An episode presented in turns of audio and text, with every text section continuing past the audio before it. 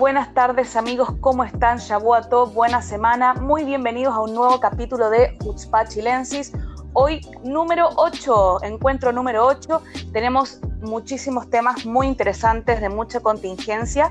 Eh, Shabu Top, Gabrielito, Hernancito, ¿cómo están? ¿Cómo se portaron con la tormenta? Súper bien, ¿cómo estás tú? Bien, ¿viste? Es el primero que me pregunta cómo estoy. Sí, estamos aprendiendo, estamos aprendiendo modales. A, latigazo. Mientras vamos avanzando en los programas, vamos, vamos aprendiendo cosas nuevas. En mi caso, estamos aprendiendo modales, a preguntar cómo está el otro. Me parece excelente. Hernán, ¿cómo estás tú? Yo estoy bien, bien, muy bien. Y quería adelantarme porque siempre se me olvida, pero yo creo que es importante. Quiero mandar un saludo cortito a nuestra primera fan oficial, que se llama Naomi, Naomi Greenspoon, que es la primera persona que me ha mandado un mensaje que ha dicho que ha visto todos nuestros programas y le han gustado. O sea, oficialmente hay que declararla. Eh, Presidenta del fan Es una músico y científica chilena, o sea, Astesa. Así que pura gente top nos escucha. Saludos. Excelente. Muchos saludos. Te se ganó un póster autografiado. de Herzl. Ok. Bueno, vamos a, con la primera invitada que ya nos está esperando. Eh, seguimos un poco con el tema de los Olim, ya que hablamos hace un par de semanas atrás, ¿se acuerdan? Con la familia Gitlitz. Ahora tenemos otro vuelco, otra mirada. Eh, está con nosotros eh, Judith Naor. Ella vive en Jerusalén.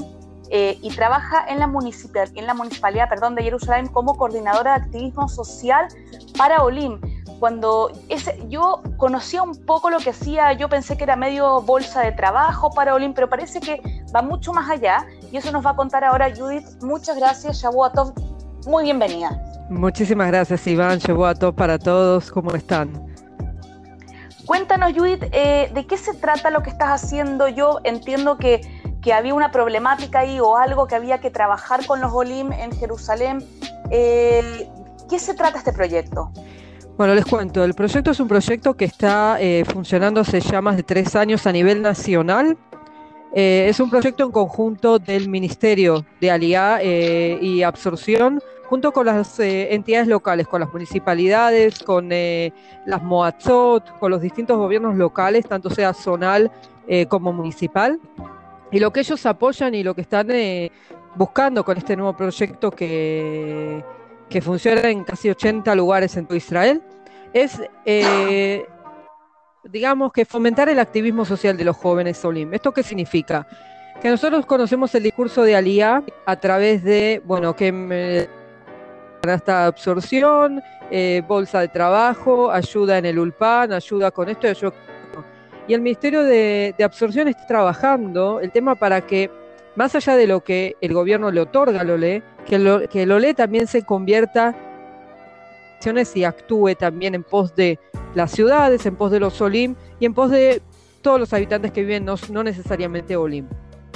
Es así como surgen estos programas, en cada ciudad se maneja de distinta manera. Nosotros en Jerusalén este último año estamos trabajando con una aceleradora eh, para generar eh, todo tipo de iniciativas sociales, ya sean eh, un evento que un grupo de personas quiere organizar, ya sea una ONG que quieren fundar, ya sea eh, una iniciativa social eh, a largo plazo. Cada uno de su lugar, lo que nosotros pedimos es que traigan una idea y nosotros la materializamos, con ellos obviamente. Y hasta hoy, por ejemplo, eh, podrías decir más o menos este año de pandemia, que me imagino que debe haber sido mucho más desafiante poder desarrollar proyectos. Eh, más o menos qué cosas nuevas nos puedes contar que hayan nacido, eh, alguna idea de dónde eran. Que como bien dices Iván, fue un año muy desafiante. Eh, hicimos en cuatro meses lo que tendríamos que haber hecho en un año, incluidas dos aceleradoras con 15 personas en cada grupo. que no es algo fácil de encontrar, por más que estamos hablando de que es Jerusalén, una ciudad con muchos inmigrantes, pero conseguir jóvenes que saben hebreo y que tienen una idea que quieren desarrollar es un gran desafío y lo hemos conseguido. Eh, las ideas que han surgido son de, son de distinto tipo. Hay gente que viene con proyectos de eh, fortalecer comunidades eh, de Olim en distintas ciudades, en distintos barrios de la ciudad.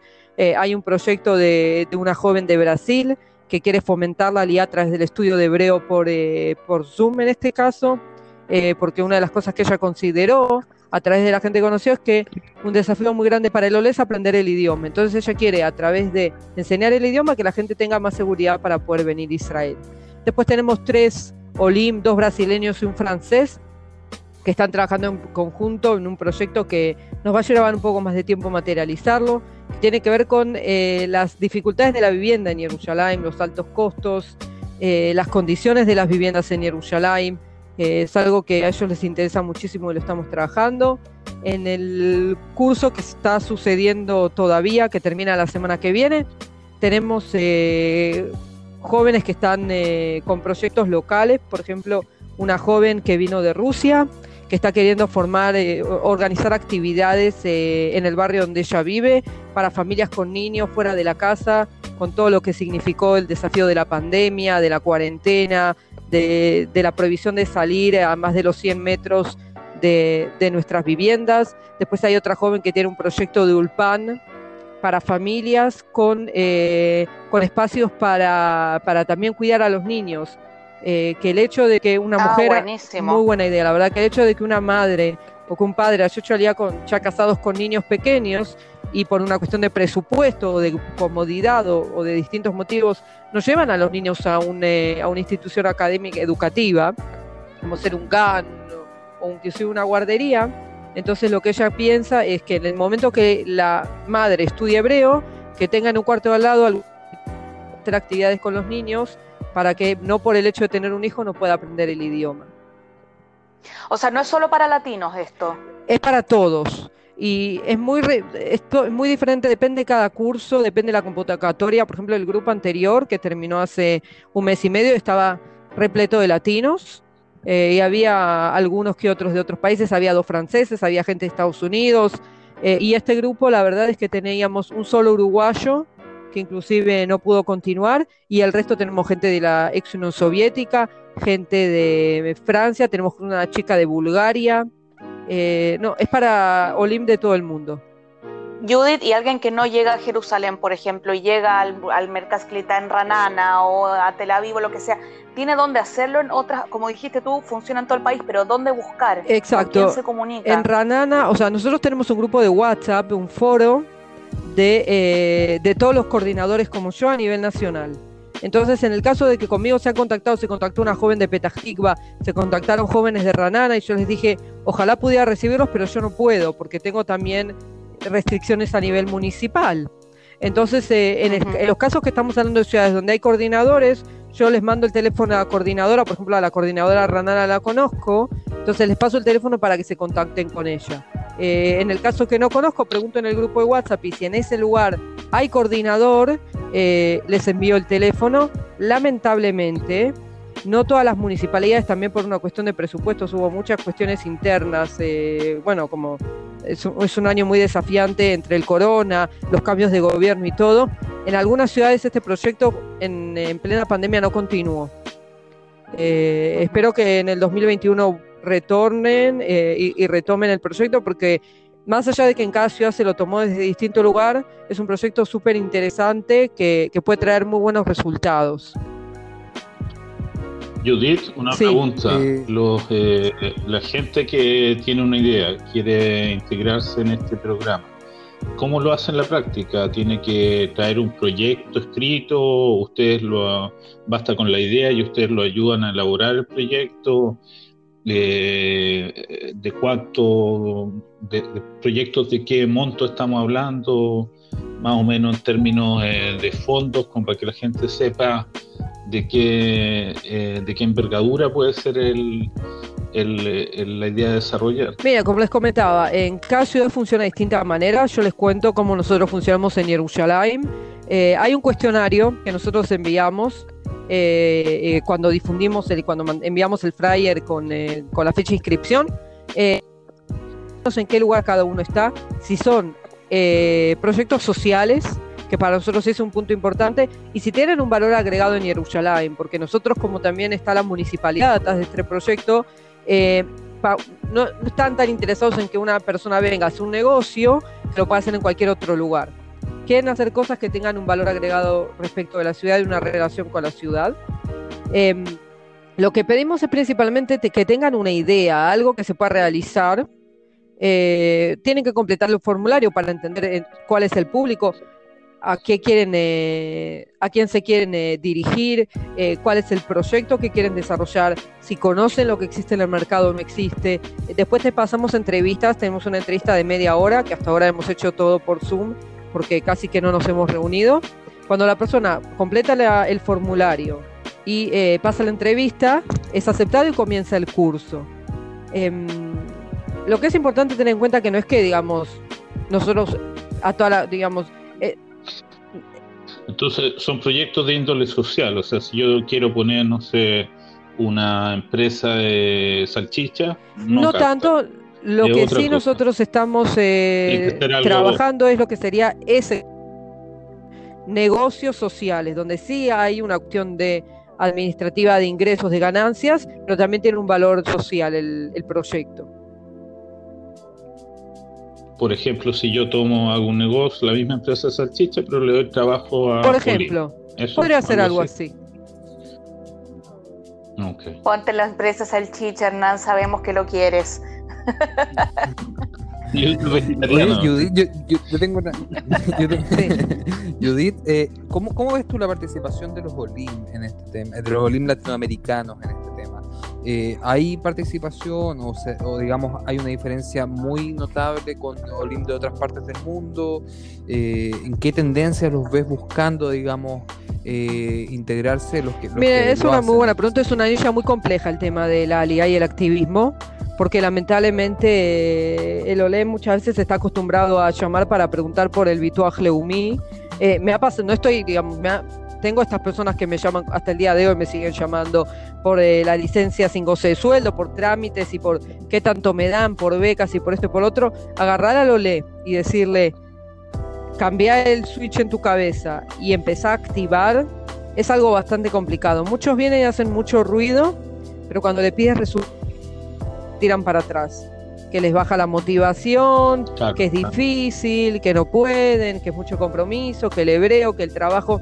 Es una anilla muy compleja. Estamos en un año que es, eh, es un es un Edgar, es un desafío para la humanidad. Y en este momento agarrar a la gente y decirles, bueno, activa, es un desafío muy grande y a uno le Hadash muchísimo más. Y la cultura latinoamericana tampoco nos juega mucho a favor porque lamentablemente venimos de países un poco más relajados eh, pero hemos tenido muy buenos resultados. O sea, todo depende de la persona y como les digo, conseguir 30 personas con ideas en una ciudad como Jerusalén es un número muy bajo. Judith, ¿y cómo sabe la gente de esto? ¿Dónde se promociona? ¿Dónde alguien puede averiguar? Entonces, primero que nada, nosotros difundimos en todas las redes sociales, ya sea en el Centro de Jóvenes de la ciudad, trabajamos con todos los Ulpanim, con las ONGs de los Solim, de todos los países del mundo. Estamos en contacto, todos reciben toda la información y están... Inclusive trabajamos en equipo para que ellos nos manden gente que puedan desarrollar también proyectos para sus propias municipalidades. También trabajamos en conjunto con los Minalim Keilatim. No sé si hay en otras ciudades, pero en Jerusalén lo que hay son centros sociales de barrios que son como, como si fueran distintos brazos de la municipalidad. Entonces trabajamos a nivel municipal para poder llegar a la mayor cantidad de jóvenes. Sin embargo, sigue siendo un desafío por la, si la publicidad es en hebreo, si el OLE lo mira en hebreo, si mira en inglés. Eh, y trabajamos año a año para que mejore la difusión y, están mis datos en Facebook, eh, me pueden contactar la gente que de boca en boca hay mucha gente que se entera y se contacta conmigo, eh, por todas las redes sociales principalmente y alguien, por ejemplo, que quiere hacer alía pero todavía no ha llegado y viene con una idea, ¿lo puede hacer desde su país de origen para adelantar el trabajo? Eh, sería una muy buena, es una muy buena pregunta. Todavía no lo hemos conseguido, pero es una idea que yo tengo para poder hacer porque esto está relacionado con mi segundo no, es, no es la segunda tarea que hago en la municipalidad, pero hace como dos o tres meses empecé a trabajar en el área de difusión de la ALIA y de para fomentar la ALIA a la ciudad de Jerusalén que es parte de lo que hago una vez por semana en la municipalidad. Entonces, una de las cosas que estaba pensando que tenía ganas de hacer es hacer un curso similar para gente que está queriendo hacer alia, pero todavía no llego. Excelente. ¿Hay más preguntas, chiquillos? una chica, porque mencionaste que la gente que participa tiene que hablar hebreo. Eso de alguna manera me parece que es como limitante para el OLE sudamericano en particular, que en general no habla tanto hebreo. ¿Hay alguna forma de, ir por el lado con eso, de que ustedes puedan asistir en la redacción? Porque el OLE, que trabaje, va a ir aprendiendo hebreo pero ¿hay alguna forma de hacerlo más dúctil? primero que nada, em, el curso es un curso que el Ole Hadash tiene hasta casi 15 años, desde el momento que llegó a Israel para participar en este curso. No es algo que ni bien llega, tiene que obligatoriamente trabajar eh, y participar en el mismo. Incluso yo lo veo como positivo que pasen unos años, porque uno conoce mucho más la cultura y em, y la realidad en la que uno vive unos años después y no recién cuando llega, cuando no entiende ni siquiera por dónde empezar. El otro motivo por el que nosotros vamos por el hebreo como el idioma del curso es que al fin y al cabo lo que fomentamos es el activismo en la ciudad. Una de las cosas que nosotros siempre, una de nuestras banderas es vivir en Israel, significa también hablar en hebreo. Eh, obviamente que es un hebreo de Olim y nosotros tenemos en cuenta de que no necesariamente escriben y presentan el formulario en hebreo, muchos lo presentan en inglés, muchos lo presentan en otros idiomas que nosotros sabemos hablar los empleados y los podemos ayudar, pero sí es importante por lo menos poder entender al orador, al, profesor que transmite todas las cuestiones teóricas, los conceptos, para poder aprender el idioma del activismo social también en hebreo. Excelente. ¿Alguien más? Gabriel, ¿quieres agregar algo? Eh, a ver, yo, yo, yo quería preguntarle en el fondo, eh, ella que se relaciona mucho con el mundo de los Olim eh, y trabaja en eso, ¿cuál considera ella, bajo su experiencia, que es la problemática mayor que tienen los Olim latinoamericanos durante, digamos, los dos primeros años? Porque obviamente vamos a entender el idioma o el encontrar trabajo, digamos. ¿Qué, qué es lo qué es lo más complejo que, enfrenta un Olim según su prisma eh, para ya, digamos, sentirse ya que se asentó, digamos. E, ella que yo creo que ha visto varios casos más que nosotros, eh, que también lo hemos vivido, situaciones particulares diferentes, pero ella me imagino que debe tener una perspectiva un poquito más amplia de, ese proceso que yo creo que es algo importante. Eh, bueno, mi visión es un tanto negativa, lamentablemente.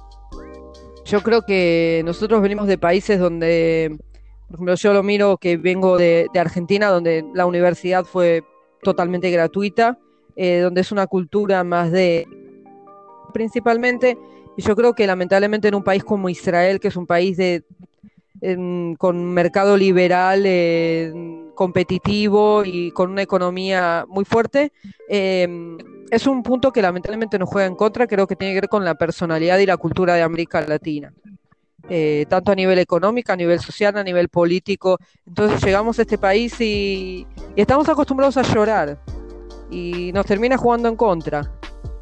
Eh, de, que, por ejemplo, gente de distintos países, igual como les digo, hay muchos latinoamericanos que han participado de este curso, pero lamentablemente la motivación, la autoexigencia, el compromiso es algo que no siempre lo tenemos como, como nuestras primeras creencias y nuestros primeros valores y llegamos acá y, es parte de, lo que cuesta en la adaptación, el límite y el tipo las barreras que nos ponemos con respecto de la competencia, con respecto a la búsqueda laboral, con respecto al desarrollo, con respecto a la seguridad de nosotros mismos. Eh, somos bastante llorones.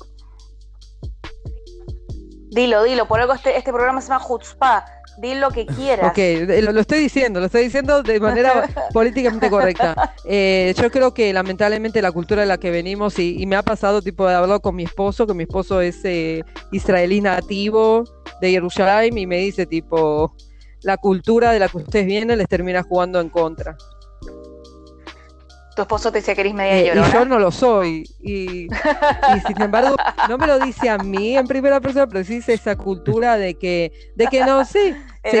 pero como se dice en hebreo, que nos disparamos a nosotros mismos. Mm. Es verdad. Bueno, yo tengo, un proyecto, un podcast. vengan, vengan. ¿Alguno de ustedes vive en Jerusalén? Eh, Hernán está cerquita. No, estoy Pero estáis más cerca, más cerca que yo y que Gabriel, seguro. Eso sí. Hernán vive en el kibbutz ah. Gabriel vive en Ramat Gan. Bueno, no están tan lejos. Oye, Judith, eh, bueno, primero que todo quería agradecerte que hayas accedido a contarnos, porque la verdad que es algo que no sabíamos que existía. Felicitaciones. Eh, sí, es un excelente proyecto y llamar a la gente que tenga que va a venir o que sabe que va a venir o que está acá, que no está escuchando, que tenga ganas de, sacar un proyecto adelante, que se comunique contigo, que está en por el área de Jerusalén. Judith Naor, les, les, eh, repito el nombre, gente muy simpática, muy inteligente, y es mi amiga, así que hablen con ella. Y también nos pueden seguir por la eh, página, o se contactan también por la página de la sí. en español, Aliá Yerushalayim. Y también hay información y la que maneja la página soy yo, así que me, se pueden contactar también por ahí. Excelente, Mil gracias y que tengas una excelente semana. Un saludo grande. Chao, chao. Chao, chao. Bueno amigos, eh, este sería el final del primer bloque. Como saben, volvemos en el segundo bloque con temas muy interesantes, muy actuales. Ya volvemos. Chao.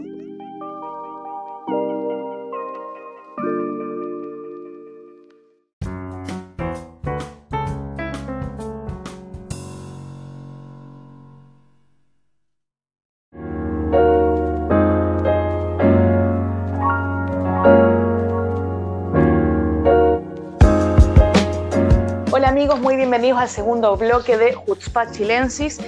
Eh, las cosas pasan, hay contingencia, nosotros acá no nos aburrimos, siempre tenemos algo para comentar. Y Hernán, queridísimo, ilumínanos con el nuevo tema del que vamos a hablar ahora ya. Bueno, el, tema en general es cómo se aparece el, antisemitismo en, Chile. Eh, lo hemos mencionado, lo hemos eh, planteado en algunas oportunidades que la raíz central del, o el eje motor del antisemitismo en Chile tiene que ver con el trabajo alrededor de la Federación Palestina, Palestina de Chile, valga la redundancia. Ahora, eh, ellos están en estos minutos en un proceso eh, de preelecciones, digamos, han postulado una serie de candidatos para una nueva directiva de la federación una organización que a su vez está transmutando hacia una organización más amplia que ellos le llaman eh, comunidad, un modelo parecido al de la comunidad judía de Chile. Y eh, es bien interesante eh, revisar los candidatos que se han postulado a, esta elección y en, una visión rápida, y eso es lo que queríamos comentar un poco hoy.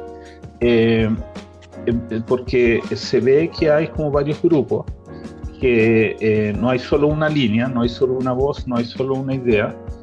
Eh, yo diría que hay por lo menos tres grupos que son evidentes al, al, analizar la lista de candidatos. Uno son, es como la gente antigua, la que o son hijos de inmigrantes o que llegaron acá muy pequeños, eh, que en general es gente que está ligada al comercio o a las profesiones liberales y que tiene una, una visión eh, menos eh, extremista de lo que uno podría pensar. O sea, hasta están dispuestos a algún tipo de convivencia más conciliadora de lo que uno está acostumbrado a escuchar hoy por hoy.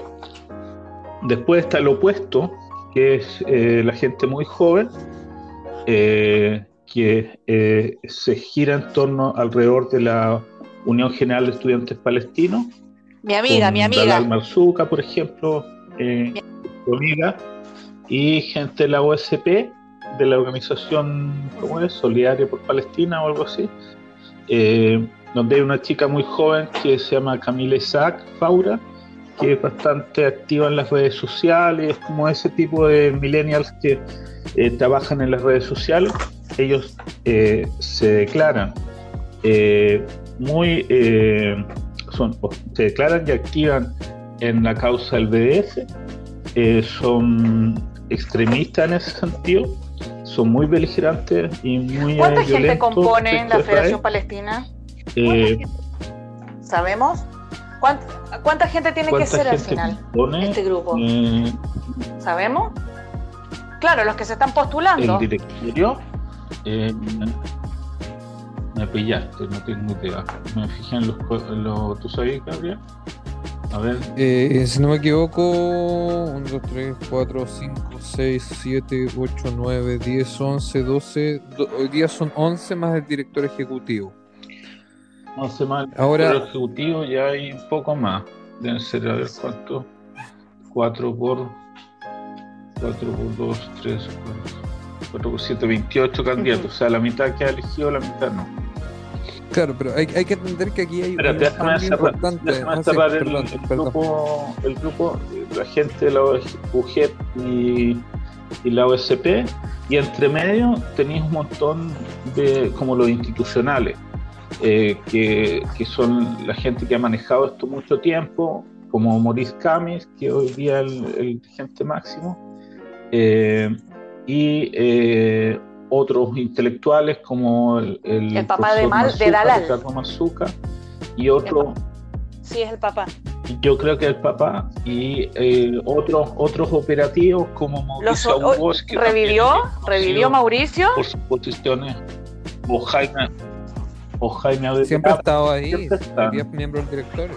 O Jaime Avedrapo son gente que uno ya ha escuchado hace mucho tiempo y que han manejado y han administrado el proceso de de extremización de la, de la, de la federación. Eh, y entre medio alguna otra cosa anecdótica como la representante de la Unión General de Mujeres Palestinas, perdónenme las feministas, pero lo menciono como anecdótico porque no, no tienen gran fuerza, y eh, algunos representantes de las instituciones eh, políticas como la Fundación Palestina de Belén, eh, que tiene a Belén 2000, que tiene ahí a, una chica que se llama Karen Tumani. Y entonces, eso queda como entre medio. Entonces, tenemos a los, a los viejos que están ligados también con la política de regiones, gente de las provincias, no de Santiago. Santiago, con los, líderes institucionales antiguos, Camis, Abugós, Marzuca y Avedrapo, y a, las, eh, a, la, a los jóvenes, Ahora, mi último comentario para darle el paso es que me, parece interesante cómo ellos promueven a los jóvenes. O sea, acá hay varios eh, representantes eh, y que ellos les eh, invierten en ellos, o sea, invierten no solo en prepararlos, muchos de ellos relatan que el momento en que ellos inician su compromiso político con la causa tiene que ver con un viaje, un viaje que eh, la, Federación Palestina organiza a Palestina, allá los adoctrinan y los convencen de que es importante eh, ser dirigente, ellos vuelven de ahí y efectivamente invierten en ellos para que sean dirigentes. Y, e incluso algunos de ellos, como una chica de Valdivia que es bien activa, Camila Matar, eh, plantean que ellos están interesados en dedicarse 100% a la causa eh, palestina, o sea, que convertir esto en un trabajo, como Camila Isaac Saura también. Eh, entonces hay ahí un, desarrollo, eh, o una chica también que aparece mucho ahora con la cosa del Zoom, Andrea Naís, son gente que piensa esto como un, como un trabajo, ya no como una cosa que tú haces en tu tiempo libre, sino como un trabajo tiempo completo. Eso. Yo lo que quería comentar es que lo que no vamos a ver cambio importante en la radicalización de la Federación Palestina. O sea, hay que entender que hoy día quienes componen el directorio son, bueno, Maurice Camis, que es el, eh, presidente de la Federación Palestina, que estuvo acá en el último viaje que hizo Piñera, que también es presidente del Club Palestino y que él es un eh, prácticamente él a ver, en su último discurso para el, Día Internacional de Solidaridad con Palestina, que está publicado en la página de Facebook de esta organización, él dice que el eje central del trabajo de su organización es fomentar el BDS. Él lo dice, el presidente. Ahora tenemos que entender que la secretaria general de hoy día de la Federación Palestina y todos estos últimos dos años ha sido eh, Romina Tuma, la hija del, del ex eh, senador Tuma, que es la misma que durante el segundo gobierno de Bachelet quemó en la plaza la bandera de Israel. O sea, ese es el secretario ejecutivo. Claro, hay que, hay, que hacer la diferencia. yo hablé sobre aquellos que están en el directorio, pero los operativos, los que están en el ejecutivo, claro, son otros. Entonces, eso tiene que ver yo con sentí, la línea Yo sentí, eh, tengo que admitir ahí, o sea, cuando, cuando leí lo, lo, que leí, lo que alcancé a leer, sentí que, que los que se están presentando, los que son más jóvenes, como que invirtieron, es una tontera a lo mejor lo que voy a decir, pero como que me dio la impresión de que invirtieron mucho más en lo que escribieron, en lo que presentaron, en su biografía, como que está, como que claro, dice, yo propongo uno, dos, tres, cuatro jóvenes tenían eso y siempre entre sus propuestas estaban lo del BDS y el tema del conflicto y que la posverdad israelí y que no sé qué. Y en cambio, la gente mayor era, hola, yo me llamo tanto, tanto, hago esto y quiero ser parte. No había ninguna propuesta.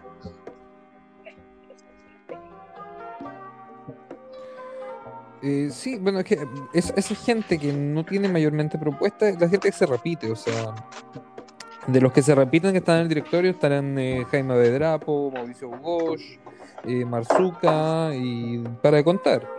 Porque, por ejemplo, los grandes eh, nombres de, que tiene hoy día el directorio desaparecen. Fuachain no está en la lista. Están muy ocupados. Eh, están muy tampoco está en la lista. Cosas. O sea, se les van. se, les va, se les van los claro, se les van los famosos hay, hay elecciones parlamentarias en no mucho tiempo se les van eh, y eso significa que también van a perder un poco el pudor. Porque va a haber ya hasta cuándo les ha importado lo que, dicen. públicamente. No, mira, eh, aquí yo creo que hay dos cosas. Una, que si uno se fija, acá ellos tienen representación nacional. O sea, acá hay tres, eh, casi diez, eh, 10 regiones representadas, o sea, casi toda la extensión del país. Entonces, primero hay una institución que tiene que funcionar eh, desde la base. Ellos tienen que financiar todas estas cuestiones. O sea, este directorio primero tiene que hacer vivir todas esas instituciones. Habían varios ahí que representaban el, club, el Club Palestino de Fútbol. Son cosas que ya son, son, cosas que ya en la, en la parte eh, ellos no representan mm. al colegio, ellos son propuestos por las instituciones. Es al, es al revés, son las instituciones las que presentan un alguien que quieren que, esté. Oye, Hernán, pero estamos, estamos hablando de una organización que es capaz de gastar 400 millones de pesos en un mes en propaganda visual. O sea... 400 millones de pesos en... En, un mes, en campaña visual, el año 2018, en mayo. Sí, pero es que puede ser que eso sea un fondo separado. O sea, tú y yo sabemos que hay fondos para cada cosa, ¿cachai? donantes, donantes para cada cosa primero hacer vivir esta, ¿a, qué, voy? Que eh, eh, gran parte de la energía que esta nueva comunidad o esta federación, si se mantiene como tal, tiene que invertir es mantener lo que hay. Entonces, el, el, avanzar hacia o profundizar hacia el BS se va a dar sí o sí, en mi opinión, que es que el nuevo presidente es más agresivo que el anterior. Eh, por ejemplo, si Ricardo Mazuca fuera electo, que es probable, eh, el, eh, eh, en mi opinión, la cosa se va a hacer mucho más cruda porque su posición política es mucho más clara. O sea, mal que mal, Maurice Camis representa como la vieja escuela de, de, los palestinos que aún llaman por teléfono a, los líderes judíos, aún le interesa mantener una cierta calma a nivel nacional, reciben claro, eh, las propuestas extremas de vez en cuando, pero tratan de mantener una cierta estatus quo.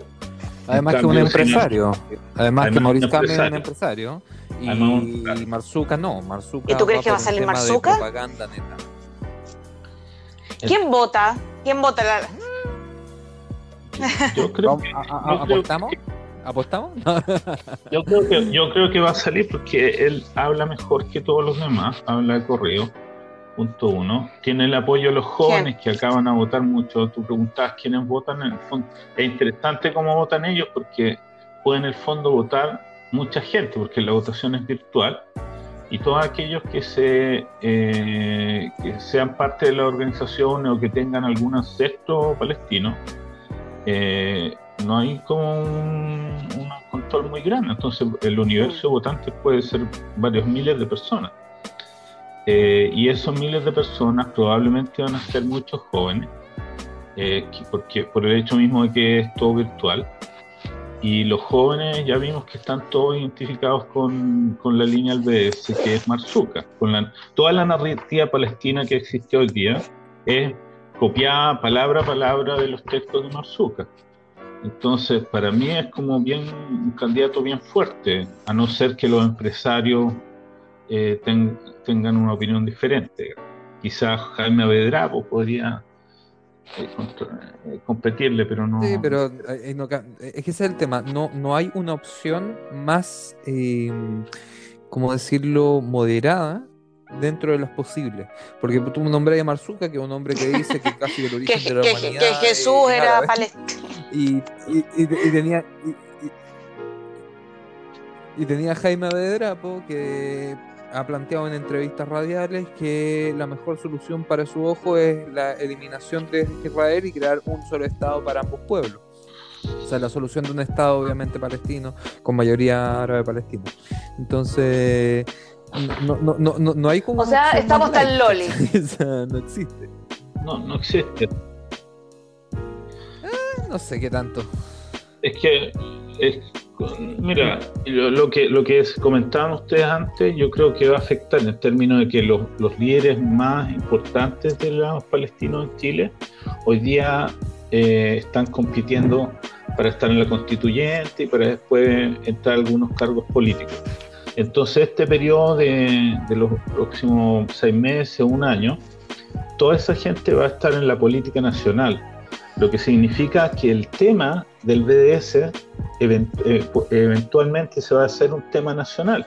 O sea, el hecho de que Jadwe sea eh, candidato a la presidencia y tenga tanto apoyo en la encuesta, entre comillas, porque todavía es un apoyo marginal, pero dentro de los candidatos que hay aparece con mucho apoyo, implícitamente eh, significa que el tema va a estar fuera ya del, del círculo cerrado de, de conflicto entre judíos y, palestinos chilenos, va a salir a la opinión pública. O sea, ya vimos ya que en, en estos días que con la carta que sacó Gabriel Saliasnik en la tercera, eh, se abrió ya eh, la, brecha del debate público sobre el antisemitismo en Chile, acusando directamente a Jadwe eh, de antisemita eh, se, se, pone, se, pone, ya en que tiene razón, pero se, eh, es una forma ya de convertirlo en un tema nacional.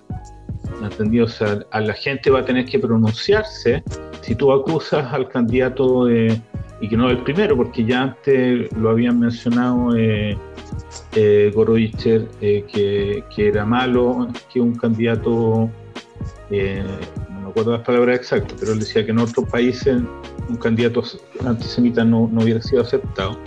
Claro. Eh, lo, tú obligas a la derecha, a la izquierda y al centro a posicionarse y a decir algo. O sea, la gente no puede eh, mirar para el lado, en algún momento tienen que opinar. Eh, y, y, Pero a mí me parece y, bien que se abra el debate. Un poco arriesgada a mi gusto, porque. Pero a mí me parece bien que se abra el debate. Depende, pues, porque si tú abres el debate y lo puedes controlar, eh, en un sentido, si tienes herramientas para que ese debate sea equitativo, está bien. Para lograr pero, el objetivo, en el fondo, Claro, pero los que, los, si tú tenés la realidad de que Salle, el que maneja los medios de comunicación en Chile, y que no existe un medio solo judío, ni uno, entonces, más o menos no es tan buena idea, yo creo, porque ya, ya vimos con la misma carta de, de Saliasnik que de forma inmediata aparece otra carta de un, de un, personaje que no, no, vamos a mencionar. Eh, algo, algo, Empieza con ya y termina con yo. Que eh, aparece, eh, aparece reforzando, aparece reforzando eh, la eh, noción de, de Jadwe eh, y, atacando a, Gabriel Saliasnik, que lo quiera o no es visto por la Unión Pública como un líder comunitario judío. Entonces, eso, si eso, eso lo que esa es la tónica que va a venir en los próximos meses, yo creo que, la cosa se va a, abrir hacia otros lados donde no estábamos acostumbrados a trabajar. O sea, eh, y, y, yo tengo mis dudas sobre el tema, porque no creo que podamos manejarlo adecuadamente. No hay muchos candidatos judíos eh, para la constituyente. Eh, lo, lo, mencionaban ya alguna vez en algún momento que los parlamentarios eh, que hoy hay de origen judío, Silver y, Hirsch, probablemente no van a seguir en el próximo Congreso. Eh, entonces, ¿quién va, ¿quién va a representar la voz de los judíos o de, o, o de los que defienden a Israel en la opinión pública? Va a pasar el, embajador, entre comillas, va a tener que hacerlo porque no le queda otra, pero en teoría es un debate de los chilenos quién va a ser lo del, mundo chileno. Es una pregunta que no... O sea, la, la, la, vas a entender es que no debería ser necesario, pero lo es. Eh, y, y, es, y ese es el primer punto que yo, quería tocar. O sea, primero que todo, yo creo que la carta, que, o sea, la, columna que escribe Gabriel que en la tercera, responde eh, ahora a, una serie de cosas que, pasan constantemente.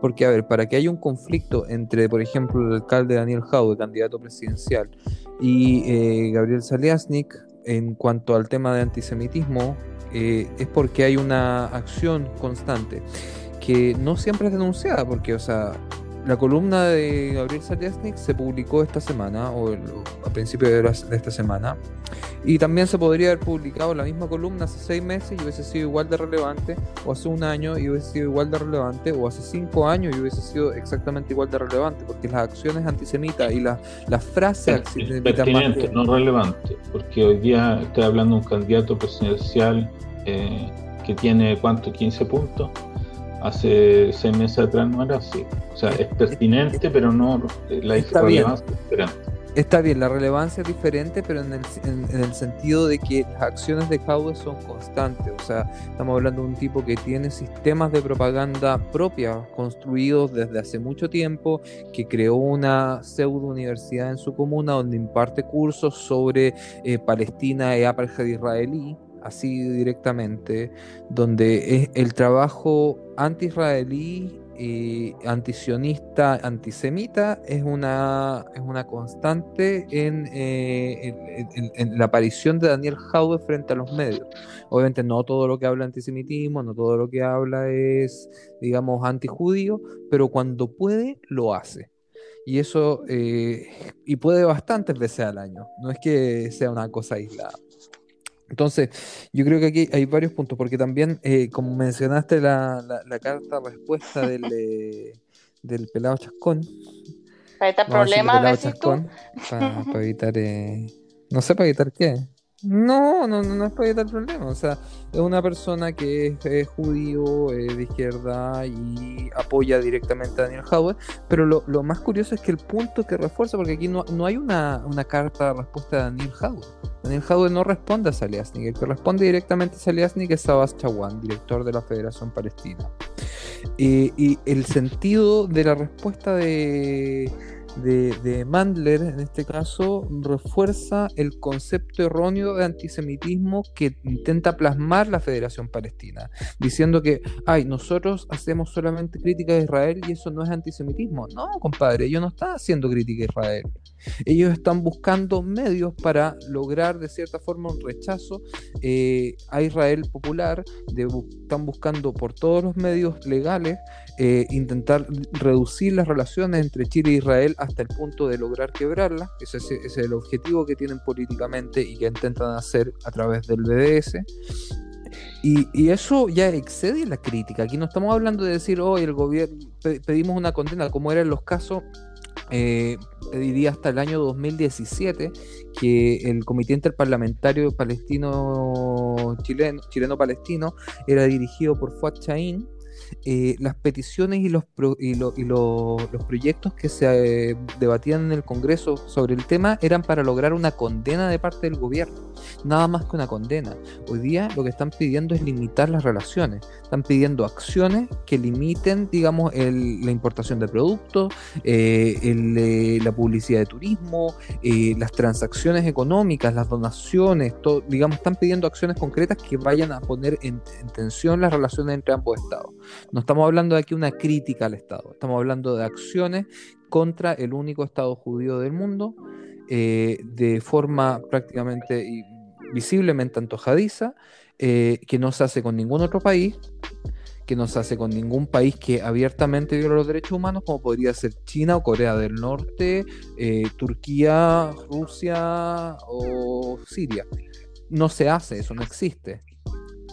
Entonces, sí el, eh, el, hecho de que Jadwe esté eh, ante la opinión pública liderando esta, esta noción o esta falsa noción de que eh, se puede ser antisionista sin ser antisemita, da un montón de complicaciones porque primero Jadwe eh, es antisionista y antisemita al conjunto y por separado. O sea, si, si, los judíos en Chile piensan, o si hay algún judío en Chile que piensa que Jadwe eh, limita sus críticas solo a, Israel, es que nunca ha escuchado un discurso de Jadwe. Porque Jadwe es una persona que eh, es absolutamente burlesca en relación a la religión en general y en particular al judaísmo. Eh, él insiste una y otra vez en eh, calificar la narrativa judía como fantasía ficción literaria. Eh, si eso no es una forma de, antisemitismo, no sé lo que es. Jadwe una y otra vez insiste en minimizar la relevancia histórica de la Shoah. Si eso no es antisemitismo, no sé lo que es. Eh, y podría dar otro ejemplo solamente respecto al tema del judaísmo en sí, sin ir avanzar hacia el tema de Israel. Ahora, si avanzamos al tema de Israel, hoy día representa una visión que quiere no dos estados, como tradicionalmente se planteó eh, en, en esta narrativa chileno-palestina de que todos somos amigos y todos podemos vivir en paz. Hadwe quiere un estado donde eh, se integre a los cuatro millones y medio de refugiados eh, palestinos que andan envueltos por el mundo. Cinco. Se te perdió un millón. Cinco, cinco los que sean. Eh, en toda la ampliación geográfica de lo que es hoy día Israel actual. O sea, básicamente lo que él está buscando es eliminar la existencia del Israel como hoy lo conocemos. Entonces, es si, si hay ¿Hay algo que pueda ser más antisemita que eso? No sé, no lo creo. Mira, a mí me llama. Perdona. Eh, sí, dale, dale. Lo que, lo, que lo, escribí hoy día en un comentario y, me llama la atención el tema de, de cómo se, tan, es tan fácil y tan simple declararse antisionista. O sea, cuando uno dice criticar las políticas de un Estado, por ejemplo, nosotros podemos criticar las políticas de Chile, podemos criticar las políticas de Argentina, podemos criticar las políticas del país que se nos cante el mismo que te dije, eh, pero no por eso nos convertimos en anti algo. ¿Qué es ser antisionista? ¿Qué es, a ver, desde cuándo la, la habilidad de crítica a un Estado o a las políticas de un gobierno tienen un nombre anti algo. Eh, por ejemplo, cuando nosotros criticamos a Chile no somos anti-chilenos. Cuando alguien critica a Argentina no es anti-argentino. ¿Por qué tiene que existir una denominación? Es eh, no solamente que no es necesario, también es, discriminatorio. O sea, porque solamente al Estado judío tienes un nombre para describir la postura en contra de las políticas de ese Estado. No existe para otro Estado. O sea, si alguien sabe de alguna O sea, existe la, categoría general de antiimperialista, que ellos lo, aplican como, una, como el antisionista, como una extensión del antiimperialismo. Pero el sionismo no, significa imperialismo. Ellos lo ven como una extensión del imperialismo. o sea, de hecho, Marzuka lo clasifica como una forma de neocolonialismo. Entonces, cuando, cuando ellos le ponen el anti-sionista, en el fondo lo que están haciendo es negar la legitimidad de que el pueblo judío tenga un hogar nacional. Y eso es lo más complicado y que la gente se enreda en la semántica. Yo lo vi, eh, yo lo vi. Y se enredan mucho, en, o sea, no solo en una discusión tuya, ahora el fin de semana con alguien en Facebook, que como que lo trataba y de, de, encaminar y, y se enredaba más todavía. La gente está muy enredada con eso.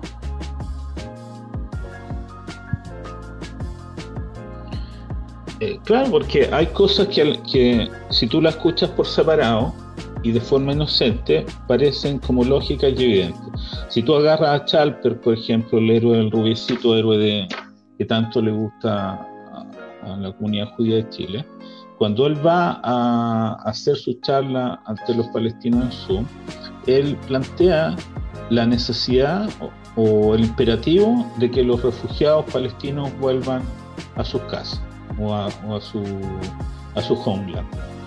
Ahora, claro, si tú dices, los refugiados salieron de ahí, bueno, tendrán que volver en algún momento. Eso es como la lógica simple y inocente. Pero es que esos refugiados no estaban ahí, eh, no son refugiados en estricto rigor y no tienen que volver en esa cantidad y el, y el, el país donde, donde, supuestamente deberían volver ya no es lo mismo. Entonces, si tú eliminas todas esas condicionantes, eh, y, te, quedas con, el, con, con la teoría legal, que es lo que analizan mucho, dices, claro, los palestinos tienen derecho a volver a su tierra. Y ahí nos empezamos a enredar. Claro, porque ahí, la, gente no entiende la historia. La gente no entiende lo que pasa por atrás. No, la, conocen, no la conocen, no la conocen en, de forma masiva. Eh, eso. Eh, es un, es un tema porque cuando, cuando dicen, por ejemplo, el retorno del refugiado, que estamos hablando de, según la UNRWA, 5,5 millones de personas, o sea, imaginan, paremos un poquito, pensemos en la logística, ¿se imaginan 5,5 millones de personas saliendo de un país de cuántos kilómetros cuadrados tiene esta cuestión? o, sea, es enano. Más chico, más chico que la quinta región de Chile. entonces Imagínense eso, eso no existe. La UNRWA. El eh, estatus, el estatus de refugiado.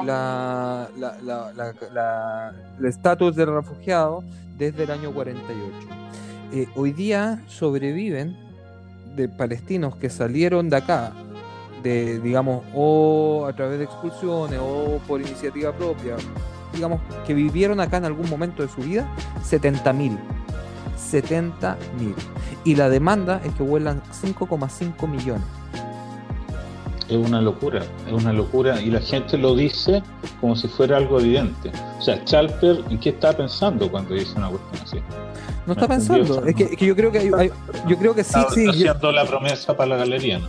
Exactamente, porque hay, hay, otro tema. O sea, estamos hablando todo el tiempo de los procesos para crear un Estado palestino reconocido mundialmente en paz con Israel, digamos, un Estado palestino, un Estado de Israel.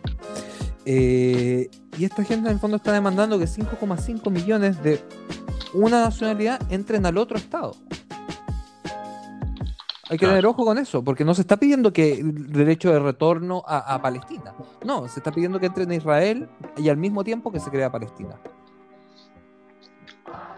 Claro, mira, yo creo que acá Jofre es mucho más honesto y es más ah, claro en su antisemitismo que todos los ah, pero por supuesto. Cuando, cuando él dice que hay que, hay que destruir la entidad sionista, eso en el fondo es el discurso de todos, pero que no se atreven a decirlo o no se atreven a decirlo de esa manera, o lo adornan de una manera o de otra. Entonces, eh, eh, ese es todo el quid del asunto, que la, posición de la Federación Palestina hoy, y probablemente la, que va a tener después de las elecciones, es no dos estados que viven en paz, sino la destrucción del Estado de Israel para que el, el mundo este palestino absorba política, cultural y económicamente en nuestro país. Lo que, fuera de ser una, una locura, es una ridiculez del porte un buque, porque si alguien cree que Israel se va a ir a otro lado, eh, eso, eso simplemente no va a pasar. O sea, solamente puede plantear una cosa así gente que vive a 15.000 kilómetros de distancia de Israel, que no tiene contacto no con la realidad palestina y no con la realidad israelí, que, que es el absurdo del absurdo de la política de los palestinos en Chile. Sí, estamos, yo tenemos que, cerrar esto. Pasa que esto da para siete capítulos más. Pero quiero. Sí, pero yo quiero, quiero cerrar con un mensaje a tanto a los judíos como a, lo, como a la gente que no es judía, que se interesa por el tema, que lee, que toma eh, posición frente a esto. Eh, mira, estoy en este momento en la página web de la RAE. ¿Ok? Estoy en la página web de la RAE y quise hacer ejercicio para, para leerlo en voz alta, buscar la palabra antisemita. Hay una sola definición en la RAE para la palabra antisemita que dice que muestra hostilidad o perjuicios hacia los judíos, su cultura o su influencia. Esa es la definición de antisemita. No, aquí no estamos hablando de las lenguas semitas, no estamos hablando, cuando decimos que una persona antisemita, no estamos hablando de que su origen étnico, Estamos hablando de un adjetivo determinado por la Real Academia Española y también por los diccionarios en inglés. Eh, y eso es algo yo creo que, que, que, a la gente le cuesta mucho entender, que te dicen, ah, pero los palestinos también son semitas. Y bueno, el discurso antisemita de Joffre va por ese lado, o sea, en el fondo dice que ¿cómo, cómo podemos ser antisemitas si los palestinos son semitas? Ustedes son házaros, ustedes no son ni siquiera semitas, ustedes son europeos que llegaron a Israel, bla, bla, o sea, que llegaron a Medio Oriente a colonizar y bla, bla, bla, bla, y todo su discurso de... Exactamente. Entonces, yo quería aclarar ese punto porque muchas veces, ah, pero bueno, los palestinos también son semitas. No, cuando decimos antisemita, hablamos de la definición oficial de antisemitismo. ¿Ok? Mira, yo quería cerrar con una cosa pequeña que, creo que la gente tiene que entender los contextos históricos. Que Chile está en un proceso de cambio muy relevante, prácticamente una revolución silenciosa. El Chile que está apareciendo un Chile totalmente distinto. Y es justo en este proceso de cambio intenso que las posiciones de los judíos aparecen, en Chile aparecen más cercanas al, a la reacción que al, que al, que al cambio. Y eso puede, puede ser peligroso para los judíos en Chile y para las relaciones entre Chile y Israel. O sea, hay que tener mucha, mucha, mucha cautela en los, en los meses que vienen, en las constituyentes, ver lo que hagan los candidatos de ambos lados mucha, mucha cautela eh, y, ojalá tengamos suerte y las cosas se, den bien tanto para los, que vienen allá como para, las relaciones entre nuestros países. Sabes que hoy día, antes, de cerrar, me acordé de un concepto eh, que, leí hoy día eh, sobre la estrategia que se usa. yo, yo me atrevo justamente a, aplicar este concepto a todo lo que pasa que se llama abuso de la compasión cuando tú buscas, digamos, lo, que más le repercute la gente, lo que más le, la, fibra sensible, y aplicas ahí la culpabilidad a quien tú quieres dañar. Por ejemplo, en Chile, eh, ahora el tema de que, los, por ejemplo, el discurso repetido que lo ha dicho Daniel Jadwe, que lo dice Jofre, que lo dicen la mayoría de los activistas BDS, que se utilizan técnicas israelíes para reprimir a la gente en Chile ejemplo, es lo mismo que usaron los nazis en su tiempo, es lo mismo que usaron, se usó en la, eh, la Rusia zarista en su tiempo, digamos, aplicar lo más odiable a la persona que tú quieres, o al grupo étnico, o a, la entidad que tú quieres perjudicar. Y yo creo que la gente hoy día está suficientemente despierta como para empezar a darse cuenta de que el abuso Pero es que siempre es más fácil ponerse al lado del más débil o del supuesto más débil, pues Gabriel. Siempre ha sido así. Es que eso es lo que, no, eso es lo que vende. En el caso de ponerse en lugar eso es lo que vende. hablando, digamos, de culpar a alguien. Pero claro, o sea, no tienen cómo demostrar. Porque algo que está en el inconsciente colectivo se, ya. Se crea Un, un, falso. mira, mira, si la, la, gente actúa por empatía, si tú tienes un candidato como Jaude que, que está leyendo la sensibilidad de las masas, y está dándole y diciendo y haciendo también las cosas que la gente quiere ver, oír y, sentir, eh, y, nosotros vamos a aparecer públicamente oponiéndose, oponiéndonos a quien representa todo ese, ese futuro mejor, es complicadísimo. Es complicadísimo. Entonces, el no, sé cuál es el camino a seguir correcto en los próximos meses, pero ciertamente tenemos que buscar un, camino de comunicación más eh, hacia las masas chilenas en general eh, y no confrontarnos con ellas. Yo creo que, por ejemplo, la candidatura a constituyente de Patricia Pollister es una acción responsable y sensata y lo que se tiene que hacer una persona que tiene reconocimiento público amplio, respeto amplio, eh, que, es muy, que, muy, muy querida por, el movimiento feminista y por el movimiento progresista, que nadie puede cuestionar, vaya y aparezca en la opinión pública como nuestra cara. Gente así, yo creo que puede ayudarnos a pasar la tormenta eh, sin que eso nos hunda el barco. Es que sabes que yo creo que eh, también estamos poniéndole nosotros mucho, ¿ah? porque hay que recordar que se, crea esta falsa sensación de que el, apruebo y Daniel Jaude son lo mismo, por ejemplo, en, cuanto a postura política general. Y no es así. O sea, el mismo Daniel Jaude fue expulsado de las marchas por un apruebo. Eh, ya, pero él, los candidatos que hay, es lo, es lo que el que, el que aparece eh, resumiendo o, recogiendo todo ese mensaje por ahora, hasta que aparezca otro mejor. Eh, yo no creo que él vaya a perdurar hasta el final, pero por, los próximos meses eh, él va a estar en, todos los medios de comunicación todo el tiempo.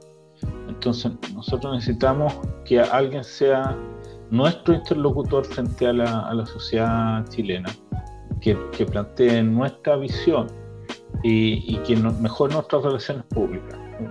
Eh, en esta cosa de empatía, que alguien, algún judío, alguna judía, algún eh, alguien vinculado con Israel también puede servirnos, eh, o que tenga buenas relaciones con Israel, que, que tenga mejor comunicación con las masas. bueno, hacemos un llamado entonces a un concurso público a que alguien lo haga. Bueno, hacemos hay, hay, otra gente, o sea, yo no me, yo curiosamente no, no, he visto tanto. Ahora, por ejemplo, un minuto eh, atrás estaba viendo que esta chica. La Paola Berlín. Paola Berlín, que es una chica, claro, se, está, se, postuló como constituyente. Chica. Sí, se conoció, es periodista. De repente no es muy conocida, pero respeta respetada intelectualmente, profesionalmente. Gente así yo creo que hace bien. No sé los otros, pero hay, gente que realmente se haya ganado ese espacio. Está también el, el Gabriel Gurovich, que está de todo el área de, de, startups, innovación y todo eso también es bien capo, también se está postulando. Sí. El, bueno, candidato antes lo, como el ajo, pero por lo menos ya lo, tiene un trabajo hecho. Bueno, hay, gente, hay gente, hay material. bueno, chicos, eh, fue muy interesante la conversa de hoy. Eh, espero que todos tengan una muy buena semana. Muchas gracias a todos los que nos escuchan, los que nos siguen. Eh, vamos mejorando cada vez. Intentamos traer temas otra vez. Les decimos que nos escriban, nos digan si quieren escuchar algún tema específico y nosotros vamos a tratar acá. Así que eso, que todos tengan una muy buena semana, buena semana Hernán, Gabriel, Shabuatov, que estén muy bien.